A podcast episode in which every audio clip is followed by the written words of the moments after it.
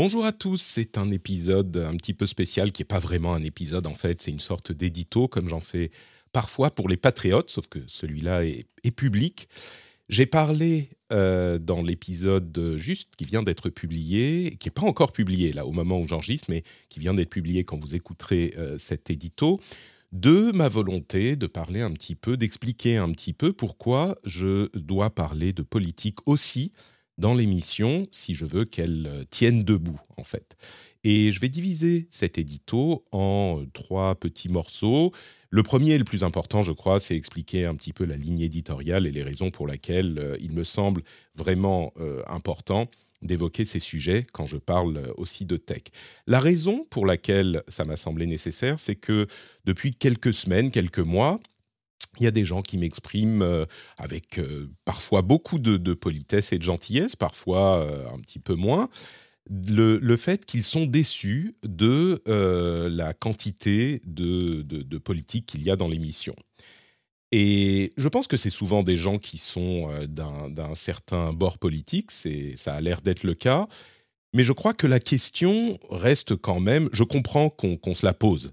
Et j'aimerais euh, faire euh, cet édito non pas pour euh, comment dire pour, remettre les choses en question, mais pour les dire une bonne fois pour toutes et pour les mettre les choses à plat et exprimer clairement mes motivations parce qu'elles sont quand même réfléchies. Je ne sais pas si la forme de cet édito sera aussi propre que quand je fais des, longues réflexions pour préparer les émissions, mais en tout cas, j'espère que le fond euh, sera, sera compréhensible euh, pour tous et pour toutes, et que euh, quand je, recevrai, parce que c'est arrivé, il y a eu plusieurs, ça se compte pas en, centaines non plus, hein, mais il y en a eu quelques, quelques-unes, quelques personnes qui m'ont envoyé ces, messages, et du coup, je pourrais les, les rediriger vers cet épisode, vers cet édito, pour qu'ils aient une explication et que j'ai pas besoin de retaper toutes les explications à chaque fois. Donc, la première partie de cet édito, dans la première partie de cet édito, j'aimerais vraiment euh, vous expliquer pourquoi le fait de parler de, politique aussi, hein, ça ne veut pas dire qu'on parle que de politique, il y a plein de sujets où la politique n'est pas, ne rentre pas en ligne de compte, mais le fait de parler aussi de politique est important parce que la ligne éditoriale de cette émission, ça a toujours été, ou en tout cas depuis très très longtemps, l'idée de faire comprendre aux auditeurs qui ne suivent pas la tech ou qui ne l'analysent pas avec euh, beaucoup d'assiduité, euh, de faire comprendre aux auditeurs en quoi la tech et les changements dans le monde de la tech influencent le reste de la société. Euh, au départ, bah, on parlait, comme je, le dis souvent, d'iPhone et de gadgets et ce genre de choses. Mais très vite, euh, enfin, à vrai dire, même ces éléments-là, il y avait les embryons de ce qui va influencer la société, parce qu'on le sait, euh, l'avènement des smartphones notamment, mais pas que. Internet, les réseaux sociaux, etc., a changé beaucoup de choses dans la société. Et quand je dis la société, c'est en partie la politique, et donc, euh, évidemment, ça joue un rôle important, mais il n'y a pas que ça. Il y a le commerce, il y a euh, le, la communication, il y a euh, plein d'éléments de ce type-là qui sont moins controversés, évidemment. Personne, je pense, ne va me reprocher de parler de commerce euh, et de l'influence que va avoir le web sur le, les, les, magasins. maintenant, c'est un petit peu réglé, ou en tout cas, ça a pris une direction assez claire, mais la manière dont ces choses-là vont influencer l'existence de magasins physiques ou la vente de choses en physique, etc., etc. Eh ben, la politique, ça fait partie de ces choses qui sont influencées et qui influencent évidemment aussi euh, la tech. Et le, alors, c'est des explications que j'ai déjà données dans les émissions, hein, mais comme je le disais, j'aimerais les. Et là, pour, la, pour beaucoup d'entre vous, ces explications sont claires et suffisent, mais euh, j'aimerais quand même les remettre à plat dans, dans cet édito. Et donc, si je veux parler de ces sujets-là, je suis obligé d'expliquer le contexte des sujets connexes. Et il y a beaucoup de gens qui parlent de tech sans euh, euh, cet aspect-là. Il est possible de parler de tech en parlant de produits tech uniquement. Euh, on voit notamment sur YouTube énormément de chaînes qui le font et qui le font très très bien. Et d'ailleurs, euh, je reçois régulièrement des invités qui euh, sont dans cette optique-là sur leur chaîne YouTube. Je prendrai au hasard euh, Jérôme, Jérôme, avec qui je fais des émissions depuis des années, Jérôme Kainborg de, de Nowtech, ou Pepe Garcia, que je reçois de temps en temps qui sont des gens absolument formidables, qui font des chaînes absolument formidables et des, des chaînes que j'apprécie. Mais c'est pas ce que je veux faire avec cette émission. C'est-à-dire que si je faisais que des reviews de produits, si je parlais que, euh, je sais rien, j'en sais rien moi, des, derniers iPhones, des derniers euh, téléphones Android, des dernières technologies télé, ce genre de choses, bah, ça pourrait faire une émission super intéressante aussi. Mais c'est pas le but du rendez-vous tech. Encore une fois, le rendez-vous tech, le but de cette émission, c'est d'aider la manière dont la tech, qui a une importance démesurée peut-être par rapport à d'autres euh, composantes de nos sociétés, la manière dont la tech influence le, monde. Et quand je parle, par exemple, euh, de... Euh, je vais prendre un exemple au hasard qui n'est pas hyper controversé.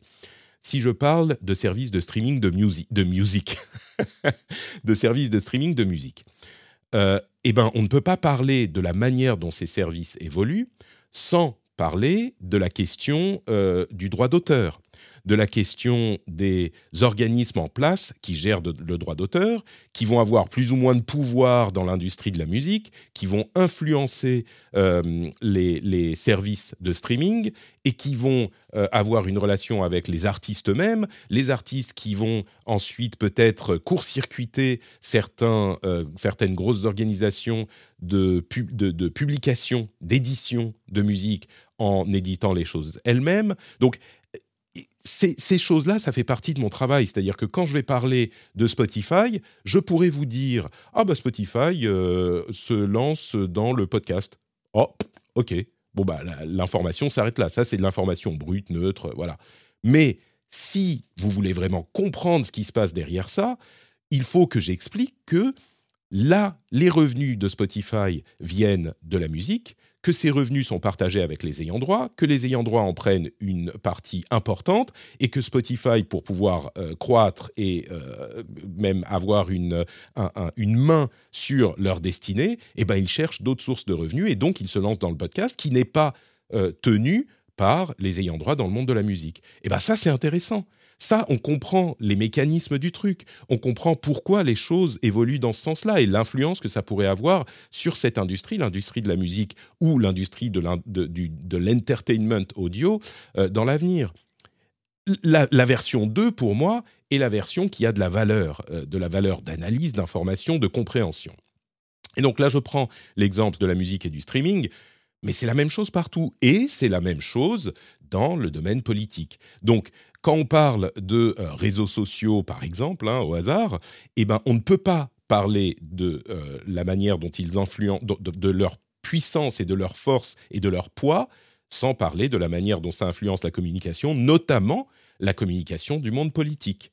Et du coup, je suis obligé de parler et d'analyser ces sujets aussi. Donc, je pense que c'était clair, encore une fois, pour, pour la plupart d'entre vous. J'espère que ceux qui étaient un petit peu euh, surpris ou qui tiquaient un petit peu quand je parlais de politique euh, comprendront pourquoi je le fais et pourquoi je suis obligé de couvrir ces domaines aussi, d'essayer de les comprendre, de les analyser, de donner mon avis parfois, évidemment. et vous comprenez bien que mon avis n'est que mon avis, mais il est important dans mon analyse de vous donner mes, mes opinions enfin la manière dont je comprends, c'est même pas une question d'opinion, c'est la manière dont je comprends les évolutions de ces domaines. Donc ça, c'est la première partie. Moi, je ne fais pas un podcast de review de produits tech, c'est pas le but de l'émission. Et si je sors de euh, la, le domaine spécifique des reviews, ben je suis obligé de donner du contexte. Et parfois, le contexte, ça amène à parler de sujets politiques. Forcément. C'est si je ne fais pas ça, l'émission ne tient pas, n'atteint pas son but et même elle, elle n'a pas vraiment d'intérêt. Parce que je vais être honnête avec vous, euh, je n'ai ni le temps ni les moyens de passer en revue et d'aller en voyage pour passer des trucs en revue. Enfin, c'est pas le de passer en revue, d'acheter des produits, de passer du temps à les à les utiliser. C'est pas le but. C'est pas ce que je veux faire. C'est pas ce que j'aime faire et c'est pas le la valeur ajoutée qu'amène cette euh, cette émission. Ce à quoi j'ajouterais d'ailleurs que il y a beaucoup de gens qui sont intéressés par l'idée de faire de la review de produits. Il y a plein de chaînes YouTube, il y a plein de sites, il y a plein de choses comme ça. Dans le domaine des podcasts, je crois qu'il n'y a pas énormément de, gens qui font de l'analyse de l'industrie tech et de son influence sur le reste de la société. Donc pour moi, il y a une vraie valeur ajoutée, euh, une valeur ajoutée d'ailleurs que certains patriotes soutiennent activement et ce que j'apprécie beaucoup, euh, mais il y a une vraie valeur ajoutée qui est là. Bon, ok, dix minutes sur ce sujet, j'espère que euh, mon raisonnement est clair. La plupart d'entre vous, je pense, peut arrêter d'écouter. Si vous êtes satisfait de cette explication, je pense que la suite ne vous apportera pas grand-chose. Mais je vais continuer un petit peu pour parler d'orientation politique et clarifier sans, euh, comment dire, sans, tabou, sans honte, mon positionnement euh, politique personnel et ensuite pourquoi je suis euh, en opposition à certains positionnements très spécifiques.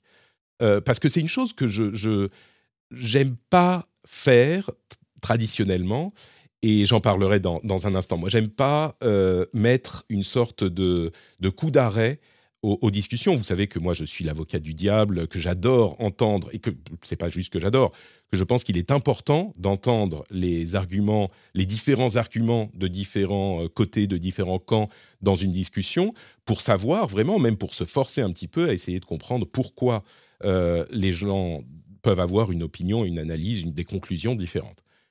Sur certains points, c'est moins le cas et je vais, je vais y venir tout à l'heure. Mais d'abord, encore une fois, sans tabou, mon positionnement euh, politique, qui est fluide, hein, qui évolue évidemment au cours des années. Et je pense que c'est normal et c'est sain. On n'est pas euh, tenu de rester pendant 20 ans, 30 ans exactement sur les mêmes positions politiques, mais euh, ou, sur quoi que ce soit d'ailleurs. Hein. On peut changer de goût culinaire, par exemple. C'est très, c'est très bien si on évolue sur ce point aussi.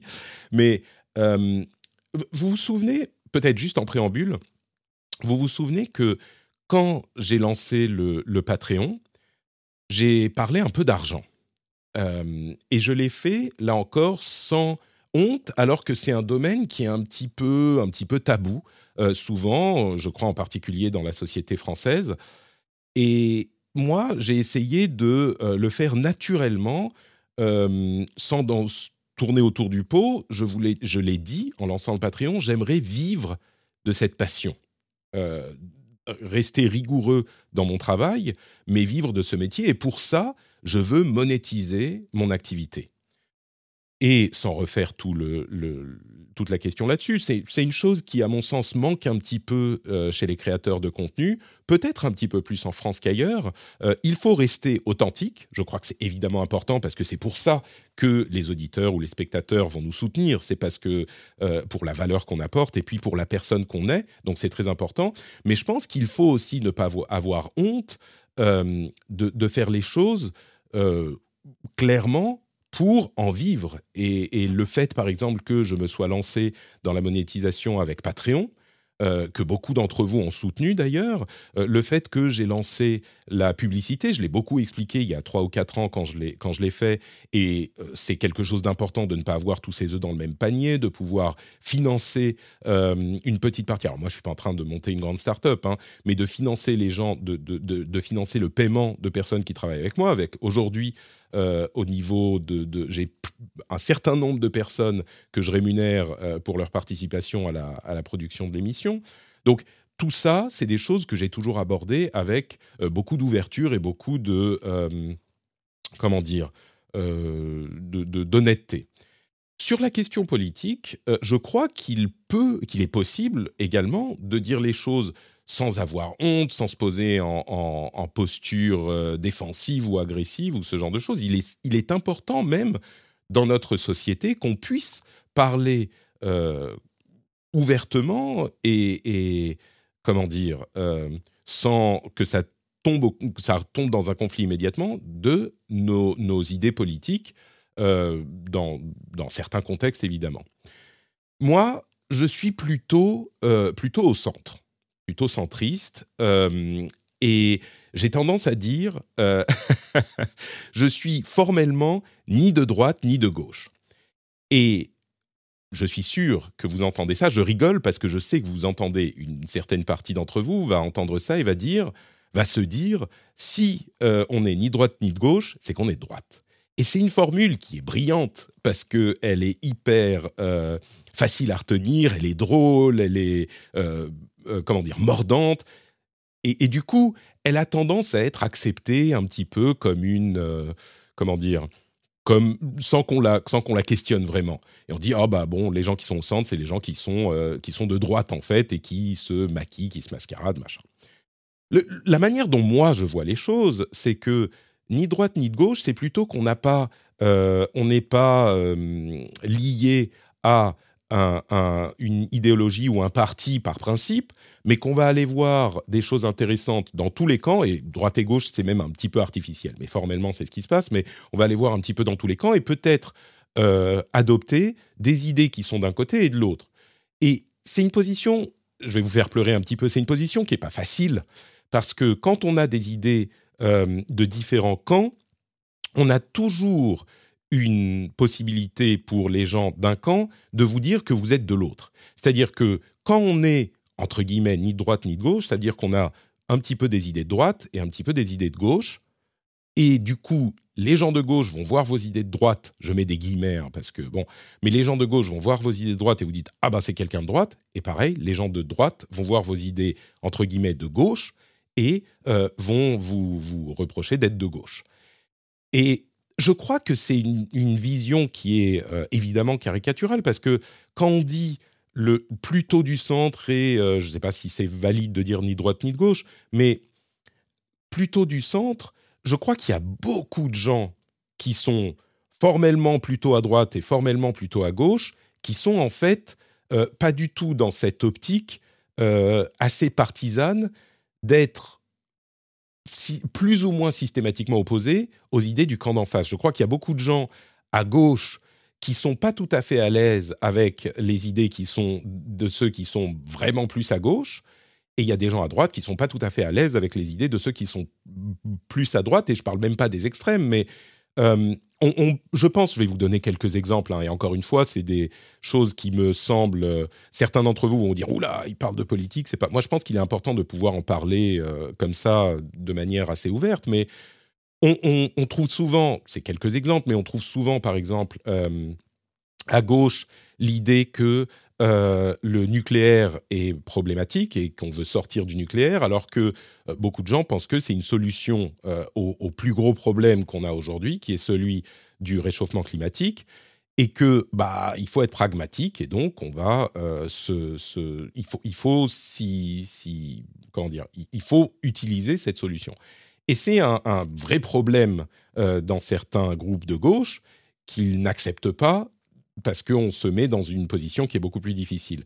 Euh, il y a la question, par exemple, de l'Europe, qui pour moi est très importante. Entre parenthèses, moi, je suis, pour, pour ceux qui disent plutôt droite, plutôt de gauche, je suis plutôt aligné sur le modèle nordique, comme je le dis parfois, euh, qui est un modèle euh, de, comment dire, plutôt, bah, encore une fois, plutôt centre qui est considéré comme à la fois gauche et à la fois droite par certains vus de France mais c'est des choses où on va avoir des protections sociales fortes et en même temps euh, peut-être un petit peu plus de facilité euh, dans l'entrepreneuriat qu'on ne va avoir chez nous. Donc il y a vraiment cette...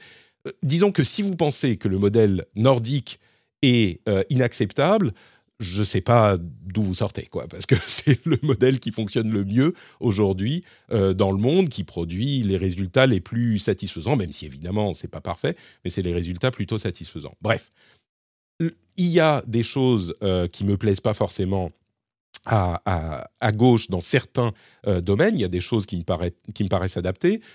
Il y a des choses à droite qui me plaisent pas non plus. Euh, je trouve par exemple que la, de la même manière qu'on dit si tu ni droite ni de gauche, c'est que tu es droite.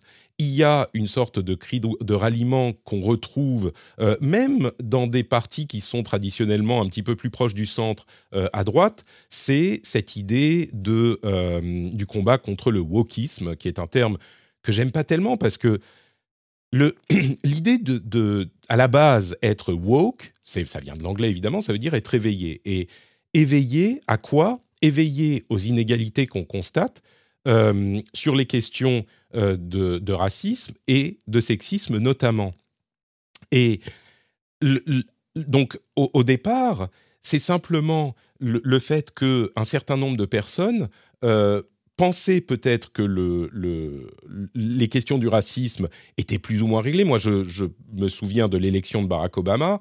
Et beaucoup d'entre nous disaient ah bon bah si un président noir enfin un, homme noir peut devenir président ou un noir tout court peut devenir président euh, bah, ça veut dire que quand même le racisme euh, doit être en bonne voie de résolution et en réalité, on s'est rendu compte euh, avec différentes affaires, différents problèmes, que bah, ça ne semblait pas être le cas. Le fait de s'éveiller à cette chose-là, euh, les questions de racisme, de sexisme, de harcèlement, etc., eh ben, c'est simplement ça. Le, fait, le mouvement woke, c'est simplement se dire ah bah merde, en fait, on n'a pas réglé le problème du racisme. Et il a été caricaturé, il a été trituré, il a été transformé pour, euh, là encore, un petit peu comme bah, bah, c'est que vous êtes de droite, offrir une cible facile, une sorte de cri de ralliement un petit peu manipulateur euh, aux personnes qui sont plutôt à droite de l'échiquier. Et je trouve ça dommage parce que, en réalité, si on pose le problème tel qu'il est réellement présenté, eh ben, si on part du principe que, bah oui, le, racisme n'est pas entièrement réglé, euh, il y a des problèmes euh, de sexisme dans la société, les femmes sont euh, parfois soumises à des traitements injustes qui sont dus vraisemblablement à la structure sociale systémique qui est, qui est en place, bah, je crois qu'il y a beaucoup de gens à droite qui seront d'accord aussi pour dire que, euh, bah oui, tout le problème du racisme n'est pas réglé, il y a encore des questions de sexisme.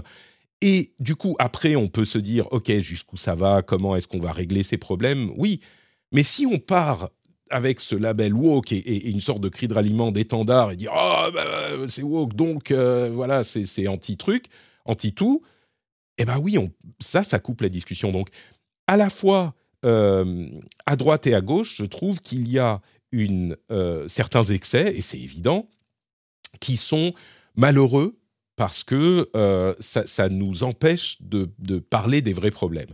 Et il y a des solutions à réfléchir dans tous ces différents domaines, à droite et à gauche. Et c'est pour ça que moi, mon positionnement, c'est d'éviter la posture, euh, d'essayer en tout cas, c'est ce que j'essaye, hein, je vous parle euh, très ouvertement, très honnêtement de ce que j'essaye de faire, j'y arrive pas forcément, mais c'est essayer d'éviter la posture et d'essayer de m'intéresser aux idées. Et effectivement, quand je vous disais mes idées ont évolué, bah, elles ont pu évoluer euh, dans, un sens ou dans l'autre sur certains domaines. je suis, par exemple, je vous parlais des questions d'argent et d'entrepreneuriat. De, euh, je pense qu'il y a des, idées qui sont euh, a priori, comment dire, justifiées ou bien intentionnées, euh, notamment à gauche, et qui ont des effets négatifs, notamment la complexité euh, de l'emploi, j'hésite à le dire parce que je, sais qu'on va me tomber dessus, je crois qu'il y a des questions à se poser là-dessus. Euh, encore une fois, le modèle nordique, les choses sont pas, il y a beaucoup de protection sociale, mais les choses sont pas aussi euh, contraignantes dans, nos sociétés. En, je dis nos sociétés dans, dans le Nord, et pourtant la protection sociale est importante. Donc Bon, il y a ces choses-là, il y aurait plein de choses dont on peut discuter, mais le sujet n'est pas de trouver des solutions à tous nos problèmes politiques, le, sujet est d'essayer de, vous expliquer en quoi j'essaye d'être raisonnable, ouvert dans mon positionnement politique. Et du coup, ça m'amène à la dernière partie euh, de, ce, petit édito, qui est, je pense, en réalité le cœur euh, du mécontentement de certains d'entre vous, et qui est mon opposition à certains mouvements politiques. Je vous disais, j'aime être l'avocat du diable, j'aime écouter euh, ce que disent les gens, et certains d'entre vous vont me dire, ah bah voilà, euh, mais du coup, pourquoi est-ce que nous, tu ne nous écoutes pas? Et je pense que la plupart d'entre, de, de, ces personnes-là vont être euh, dans des mouvements qui sont proches de, des, mouvements de Trump aux États-Unis, et peut-être de mouvements qui sont proches de, celui-là dans notre pays ou dans d'autres pays.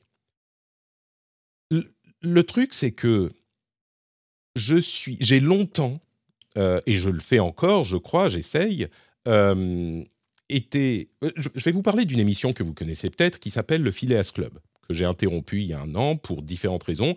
L'une d'entre elles était le fait que j'avais plus le temps avec mes deux enfants. une autre, c'était que j'étais un petit peu interrogatif sur le but et le résultat de ma, ma, démarche avec l'émission. Mais c'était une émission où j'invitais des gens de plein de pays, de cultures, de, mouvements politiques différents, et on essayait de, discuter, d'avoir un dialogue là où, enfin, deux choses. D'une part, d'avoir des news, des infos qui sortaient de notre, de notre cadre habituel. Euh, donc, par exemple, si je recevais des gens euh, d'Arabie Saoudite, il y, a, longtemps, c'était peut-être un petit peu avant que les choses ne soient plus dures euh, là-bas, encore plus dures, mais de, j'en sais rien, moi, de, de Thaïlande, du Mexique, bien sûr des États-Unis et d'Europe, hein, mais aussi d'autres pays comme ça, eh bien, ça nous, ouvrait les horizons. Moi, je suis profondément, je suis profondément européen, européaniste. C'est l'une des choses importantes pour moi euh, dans mon positionnement politique aussi. Je crois très sincèrement que euh, une unité en Europe est importante pour pouvoir faire valoir notre vision de la société et du monde euh, auprès d'autres grandes puissances comme les États-Unis ou la Chine, hein, très clairement, parce que même dans la tech, sur Internet, il y a plusieurs visions qui sont en concurrence aujourd'hui. C'est euh, une sorte de laisser-faire important aux États-Unis, même si les choses évoluent, euh, et puis un contrôle drastique en Asie spécifiquement en Chine, mais, mais pas uniquement. Et puis nous, on essaye de faire valoir une troisième voie euh, qu'il est important d'avoir. Et on ne peut pas, chacun des pays européens individuellement, ne peut pas euh, faire valoir sa vision, et, sa vision, ça veut dire son existence, hein, tout simplement, si on n'est pas euh, unifié. Et bien sûr que l'Europe, c'est compliqué, c'est difficile, et beaucoup d'entre vous sont d'accord que c'est important, mais, mais pour moi, c'est plus qu'important, c'est essentiel. Bref je reviens au, mouvement de Donald Trump. Donc pendant longtemps, j'ai fait cette émission dont je suis très très fier, le Phileas Club, et j'aurais aimé même faire une version française. Beaucoup de gens m'en ont parlé, j'aurais voulu le faire, j'ai pas pu, j'ai pas eu le temps ni l'énergie pour être honnête. Mais donc je pense qu'il est important de discuter avec euh, les gens avec lesquels on n'est pas d'accord. Et je me suis fait des amis dans ces, ces camps-là euh, avec lesquels on discute beaucoup et on a longtemps discuté. Certains, bon, c'est un petit peu éloigné aujourd'hui, mais certains, je suis encore, euh, je les considère comme des gens avec lesquels je m'entends très bien. à vrai dire, non, c'est pas vrai. La plupart, c'est des gens avec lesquels je bien. Avec lesquels je m'entends bien. C'est juste qu'on n'est pas d'accord sur certaines idées. Mais là où les choses ont vraiment changé, c'est alors très clairement, je ne suis pas d'accord avec les idées de Trump et je pense qu'elles sont euh, problématiques, dangereuses, euh, et, c'est quelque chose qui me pose de, sérieux problèmes. Mais là où les choses ont, vraiment basculé, c'est après euh, l'élection de 2018. Et Donald Trump et son mouvement, vous, noterez que je parle beaucoup des États-Unis, je crois que c'est pas tout à fait la même chose, même s'il il y a des problématiques importantes dans euh, nos pays aussi. La chose, et vous remarquerez que quand je parle euh, de ces sujets dans l'émission, euh, et quand on parle ces derniers temps de Elon Musk et de Twitter, je parle beaucoup de, l'influence sur la politique américaine et du mouvement de Donald Trump. Parce que c'est pour moi ça qui est vraiment problématique, et ce qui se passe aux États-Unis influence le, reste du monde évidemment. Mais donc là où ça a basculé euh, pour moi avec Donald Trump, là où j'étais euh, plus simplement en profond désaccord avec la politique menée, mais euh, pour le coup véritablement opposé et comment dire, j'arrive pas à trouver les mots justes en, restant en, me contenant, mais je pense qu'il y avait un aspect dangereux pour la démocratie, c'est quand il a commencé à nier les résultats de l'élection de 2018. Et j'en parle de temps en temps dans l'émission, mais je veux que les choses soient extrêmement claires aujourd'hui. Cette euh, attitude est le, cœur du plus grand danger pour la démocratie. C'est-à-dire qu'on ne parle même plus du, du cadre démocratique dans lequel on peut discuter, c'est une attaque violente contre la démocratie. on n'est plus dans le débat d'idées quand on est dans ce, même dans le débat d'idées qu'on peut trouver euh, euh, euh, objectionable et, amoral ou ce genre de choses. Là, on est dans l'attaque contre d'une attaque violente contre un système qui, veut, qui peut désintégrer la démocratie et la République. Et, certains d'entre vous vont penser que j'exagère. Vous ne prenez pas la mesure de ce qu'il a fait et de ce qu'il fait encore aujourd'hui. Donald Trump a nié les résultats de l'élection de 2018, et quand on commence à ne pas accepter le vote du peuple, dans un système qui est de manière euh, plus que prouvable euh, fiable, eh bien, on attaque la démocratie elle-même. Et ça, c'est encore plus que d'autres choses inacceptable. Et euh, on, arrive à un point où on ne peut pas ne pas condamner cette mouvance. si il avait été dans cette mouvance seul, isolé et représenté un petit, euh, un, petit parti aux États-Unis euh, qui, n'a pas de, poids important sur l'échiquier politique, on aurait pu le laisser passer. Il y a plein de, euh, de, personnalités un petit peu excentriques dans tous les pays qui sont euh, dans des mouvements euh, pas vraiment acceptables, mais auxquels on ne donne pas plus de voix qu'ils n'ont. En l'occurrence, Trump, jusqu'à la semaine dernière, et on va voir comment ça va évoluer parce que clairement, il y a eu un échec des républicains aux élections de mi-mandat, mais Trump avait un poids démesuré sur le parti républicain. Et donc, il était une force politique majeure du pays, une force politique qui entraînait dans son sillage de nombreux euh, euh, responsables politiques, des élus, qui niaient le résultat d'élections. Et encore une fois, si on commence à nier le résultat des élections, on détricote et on détruit un système qui a pris des centaines d'années à être construit qui est relativement solide, mais qu'il est possible de faire tomber si on s'attaque à, sa, à, son, à son, son cœur, à ce qu'il constitue. Et ce qui constitue la base de notre démocratie, c'est la confiance dans le résultat des élections. C'est un, comment dire, euh, un péché capital, le fait de ne pas accepter le résultat des, des élections. Et Trump a non seulement l'a non seulement fait, il continue à le faire. Il a entraîné euh, de nombreux responsables. Donc c'est indicible la gravité de l'attaque en question. Et donc, la raison pour laquelle je le dis aussi fortement, c'est que de la même manière qu'on ne peut pas ne pas parler, je ne sais pas, du, réchauffement climatique, on peut pas, il y a plein de choses qu'on ne peut pas envisager sans parler du réchauffement climatique, euh, sans l'évoquer dans, dans, la société aujourd'hui, dans la tech et dans d'autres choses. Eh ben, on ne peut pas parler de politique aux États-Unis sans parler de ce contexte-là qui est essentiel. Et on ne peut pas parler des réseaux sociaux sans parler de l'influence qu'ils ont sur la politique et de l'influence qu'a la politique sur eux. On ne peut pas parler, par exemple, je vais même pas évoquer le cas euh, de Twitter et de euh, Elon Musk spécifiquement, mais on ne peut pas parler, par exemple, de euh, la Section 230, donc la loi qui protège les hébergeurs euh, de contenu, les, fournisseurs de services, de la responsabilité de ce que postent leurs utilisateurs.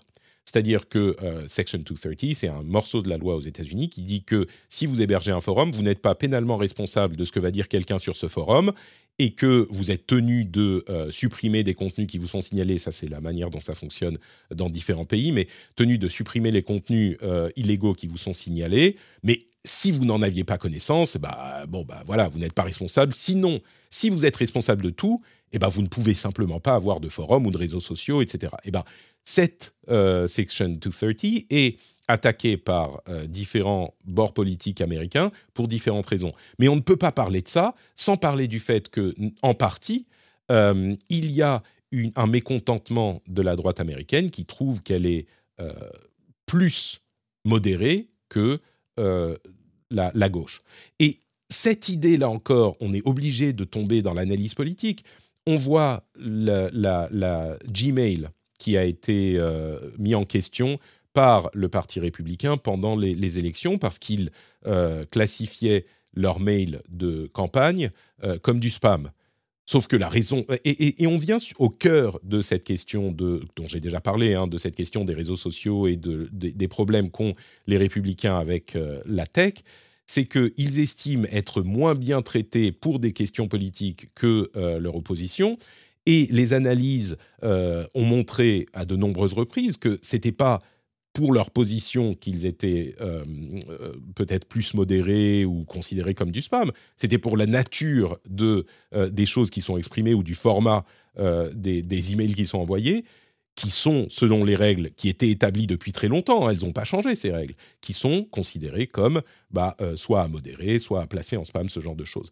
Et quand on va parler de lois qui sont proposées au Texas ou en Floride, qui veulent imposer aux réseaux sociaux de ne pas modérer les euh, propos de leurs utilisateurs, ce qui est impraticable, on est obligé d'expliquer pourquoi. On ne peut pas juste dire ah ben il y a euh, une loi au Texas qui a été proposée euh, qui impose aux réseaux sociaux de ne pas modérer leur contenu. Mais d'où? Pourquoi? Comment? D'où ça sort? On ne peut pas ne pas expliquer que ça vient d'un mouvement du Parti républicain qui estime qu'ils sont trop modérés et que du coup, ils voudraient que personne ne puisse être modéré pour se protéger. Et bien sûr, on ne peut pas parler de ça sans parler de des raisons pour lesquelles euh, les contenus sont modérés. Et je crois qu'il y a beaucoup d'entre vous, la majorité d'entre vous, même, je crois, euh, à droite, qui va comprendre pourquoi je suis obligé de parler de ces choses-là.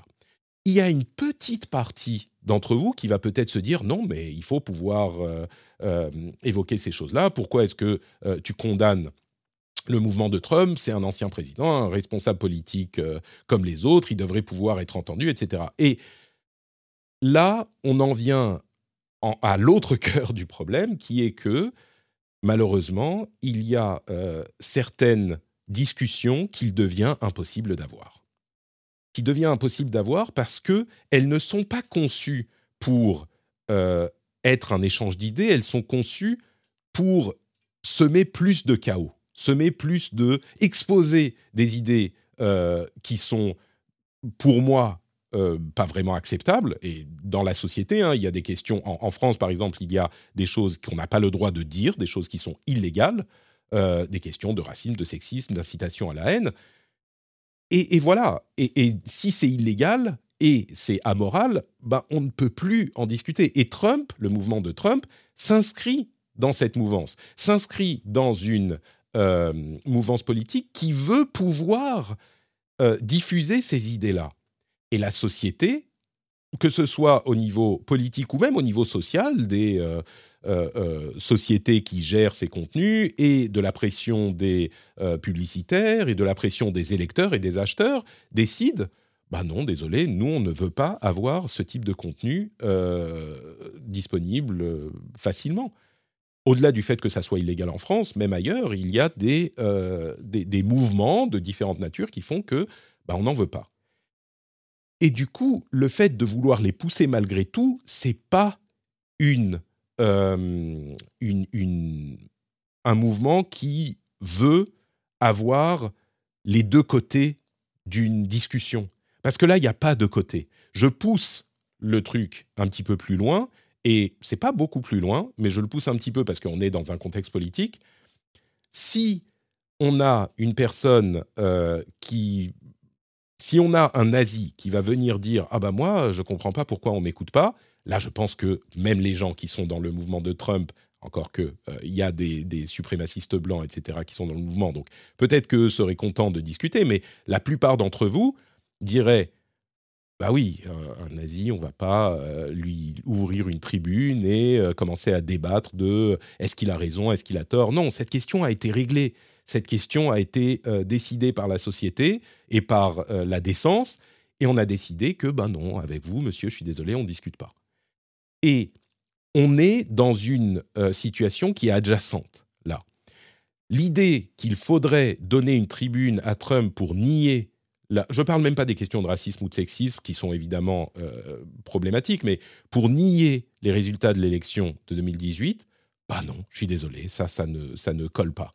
Moi, je suis l'avocat du diable, je discute avec les gens qui sont d'un autre avis autant que possible, mais j'ai des limites. Si on va venir m'expliquer que euh, il faut essayer de comprendre Trump dans son mouvement, dans ses idées-là en tout cas, bah non, euh, il faut pas. Il n'y a pas de discussion à avoir. Euh, si on va et, et tout, tout, ça, ça fait partie du contexte. On ne peut pas parler de Truth Social, on ne peut pas parler de Gab, de Parler, sans comprendre ce contexte-là. Pourquoi est-ce que ce mouvement politique est contraint d'aller sur d'autres réseaux? Pourquoi est-ce que euh, les, discussions à répétition du Parti républicain vont toujours dans ce sens-là On ne peut pas ne pas l'expliquer. Et je ne peux pas expliquer tout ça sans expliquer en quoi le mouvement de Trump est problématique. Donc, à partir de là, soit vous faites partie des gens qui comprennent ma démarche, admettons même que vous n'êtes pas d'accord avec cette démarche, vous la comprenez, et on peut continuer à discuter, soit vous faites partie des gens qui disent non, non, non, il faudrait que euh, on continue à exposer les idées euh, de Donald Trump et euh, de ce mouvement, et à ce moment, je ne sais pas quoi vous dire, bah, non, je, je, ne vais pas le faire. Donc, on ne peut plus avancer plus loin. C'est rare et c'est dramatique pour moi parce que je suis profondément convaincu qu'il faut continuer à discuter autant que c'est possible. Et je, vis ça comme un échec quand c'est plus possible. Mais il y a des moments où c'est plus possible. Euh, j'ai poussé très loin souvent et je continue à le faire. Mais il y a des fois, je dois dire bon bah, je suis désolé, là ça va pas, ça va pas, ça va pas continuer quoi. Et l'idée que... Euh, je vais continuer à faire mon émission sur ces principes que j'ai établis pendant là presque trois quarts d'heure, qui j'espère vous auront intéressé d'ailleurs, mais euh, sur ces principes que j'ai établis pendant trois quarts d'heure. Et l'une des manières dont mon positionnement a évolué et dont je parle parfois dans l'émission, c'est sur justement cette exposition des idées. Pendant euh, longtemps, on se disait bon bah on va entendre tout sur Internet et donc on va pouvoir voir ces idées problématiques et on va les, euh, les, contraindre par la discussion et la logique. Et du coup, elles vont battre en retraite et elles vont être moins diffusées. Et on a constaté à maintes et maintes reprises que en réalité, non, c'est pas ce qui se produit. L'observation empirique démontre scientifiquement que quand ces idées sont simplement exposées, eh bien, elles gagnent du terrain. Et si on autorisait, je reprends mon exemple extrême, si on autorisait les euh, partis nazis à exposer leurs idées, elles ne seraient pas naturellement combattues, mais elles gagneraient du terrain et elle serait diffusée. Et c'est d'ailleurs, c'est, ce qu'on constate. Des groupes de ce type-là euh, peuvent convaincre, et on arrive à des extrêmes comme euh, l'attaque du 6 janvier, euh, qui a été, enfin, au, Parlement américain. Je parle beaucoup des États-Unis parce que c'est de ça qu'on, parle en réalité. Ça s'applique moins dans nos pays, même si certains éléments, évidemment, sont sont applicables aussi. Mais l'attaque du 6 janvier, l'attaque dans la maison de Nancy Pelosi euh, sur son mari, elle n'était pas là. C'était une attaque, un assassin qui a voulu venir la tuer. Donc, ça, ça, ça a une conséquence euh, grave sur la manière dont évolue notre société. Et donc, après avoir pensé pendant longtemps qu'on pouvait parler de tout ça et discuter et, et combattre ces idées sur le terrain, eh ben, moi, je pense qu'il y a aujourd'hui, je pense que, étant donné que ça ne fait que les renforcer, eh ben, il y a des limites. Et au-delà de ces limites, moi, je les, je les regarde, je les, je les comprends, je les analyse, je les, je les, euh, je les balaye pas d'un revers de la main par principe. Donald Trump et ses partisans, je leur ai parlé pendant très longtemps. Euh, j'ai observé ce qui s'est passé aux États-Unis. J'ai lu, regardé, discuté, encore une fois. Le Phileas Club en faisait partie de cette démarche. Et aujourd'hui, ma conclusion, c'est que bah, on est au-delà de cette limite avec ce mouvement-là. Donc, c'est pour ça que j'arrive à cette décision. Et, et le fait de ne pas le dire, je conclurai avec ça. C'est encore une fois une évidence pour beaucoup, mais euh, certains d'entre vous ont peut-être euh, apprécieront peut-être la clarification encore une fois. Le fait de ne pas le dire, c'est une décision politique aussi. Il y a des gens qui me disent ah mais tu parles trop de politique, il faudrait ne pas parler de politique. Le fait de ne pas expliquer euh, les raisons pour lesquelles Section 230 c'est problématique, le, filtre de Gmail euh, est problématique pour certains, l'existence de Truth euh, Social, pourquoi elle est comme ça, le fait de simplement dire Donald Trump a décidé de créer son propre réseau social. Nous verrons ce que ça donne. Bah, c'est une décision politique. Euh, c'est le fait de, cacher une partie du contexte euh, pour des motivations politiques. Donc, ça, ne tient pas dans une émission qui essaye de vous faire comprendre le, contexte. Donc, je crois que j'avais une, une, dernière chose à ajouter, mais elle, m'échappe. J'espère que j'aurai réussi à donner suffisamment d'explications sur euh, tout ce que je fais et pourquoi je le fais. J'espère aussi que euh, certains d'entre vous auront compris, peut-être que vous étiez euh, hésitants, mais auront compris pourquoi je fais les choses de cette manière. Et j'irai jusqu'à dire que si certains d'entre vous sont alignés avec euh, le mouvement de Donald Trump dans le fait de nier le résultat des élections, euh, je pense que, ou, sur d'autres choses, je pense qu'il faudrait vraiment euh, s'interroger sur la diversité des sources d'information, sur la manière dont vous comprenez le contexte de ces sujets. Et peut-être que le fait d'avoir le rendez-vous tech, c'est un début de, pour ça. Euh, et je sais que certains d'entre vous ne seront pas contents et, seront simplement euh, pas d'accord avec ma vision des choses. Et je vous en veux pas plus que ça. Je pense que vous faites fausse route, mais je vous en veux pas plus que ça. Euh, je, vous, demanderai simplement de respecter la manière dont je fais et je vois les choses. Bref, si vous êtes encore là, merci, bravo d'avoir tenu euh, plus de 45 minutes sur ces sujets qui sont, je, pense, importants, hein, parce que c'est des problèmes qu'on ne se posait pas il y a 10 ans, il y a 15 ans, des questions qu'on ne se posait pas, mais je, suis content d'avoir pu euh, passer quelques temps à vous, à vous euh, expliquer le pourquoi du comment de ma vision de l'émission. et, c'est une, une vision qui, qui me tient à cœur. Et c'est une vision qui n'est pas construite à la va-vite. Euh, c'est une question qui est motivée et qui me, qui me, qui me paraît, euh, oui, qui me paraît importante, mais plus que ça encore, qui me, qui, qui me tient à cœur, qui est réfléchie qui est vraiment réfléchi. Et je fais les choses. Alors parfois, je vais peut-être faire des trucs un petit peu, un petit peu comme ça, euh, parce que je fais euh, des heures d'émission chaque semaine, et parfois je vais peut-être dire une connerie, mais euh, qui est une, une, une, manière de faire les choses dans la mesure, malgré tout, dans la mesure et dans la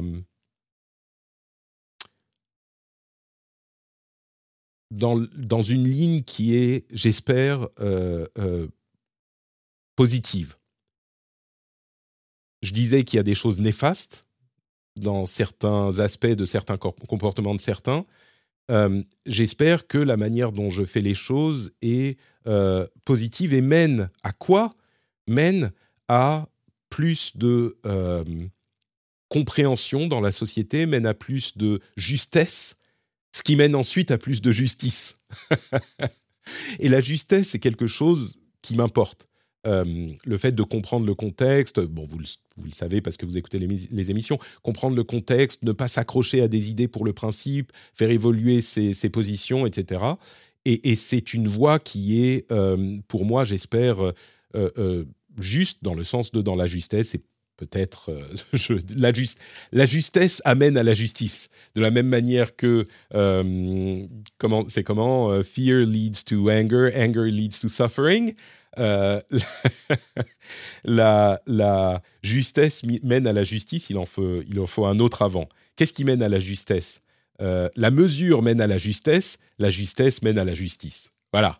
ça sera la conclusion de cet édito. D'habitude, ils sont moins longs hein, quand je les fais pour les patriotes, mais là, c'était un sujet euh, complexe et, long à traiter. D'habitude, on est à quoi? 10 minutes, un quart d'heure? Euh, là, c'est vraiment beaucoup plus. Euh, si vous êtes arrivé au bout, on va se faire un petit, un petit mot de passe pour que vous puissiez me dire que vous êtes arrivé au bout. Bah, le mot de passe, c'est la justesse mène à la justice. Voilà, on va dire ça comme ça. J'espère que ça vous aura intéressé et n'hésitez pas à venir bah, sur le Discord, par exemple, sur le Discord ou sur les réseaux sociaux ou partout pour euh, me dire ce que vous avez pensé de ce long, long, long exposé, long exposé sur euh, mes idées en ce qui concerne la politique dans la tech. La politique dans la tech qui est un des éléments nombreux euh, qui composent l'émission. et, et, évidemment, c'est pas le seul. Hein, je parle pas tout le temps de politique non plus, il faut pas déconner, même si ces derniers temps, il y avait Musk un petit peu partout, et, donc c'était forcément inévitable. Bref, Merci à tous, merci à toutes. Je vous fais de grosses bises et je vous dis à très bientôt. Ciao, ciao.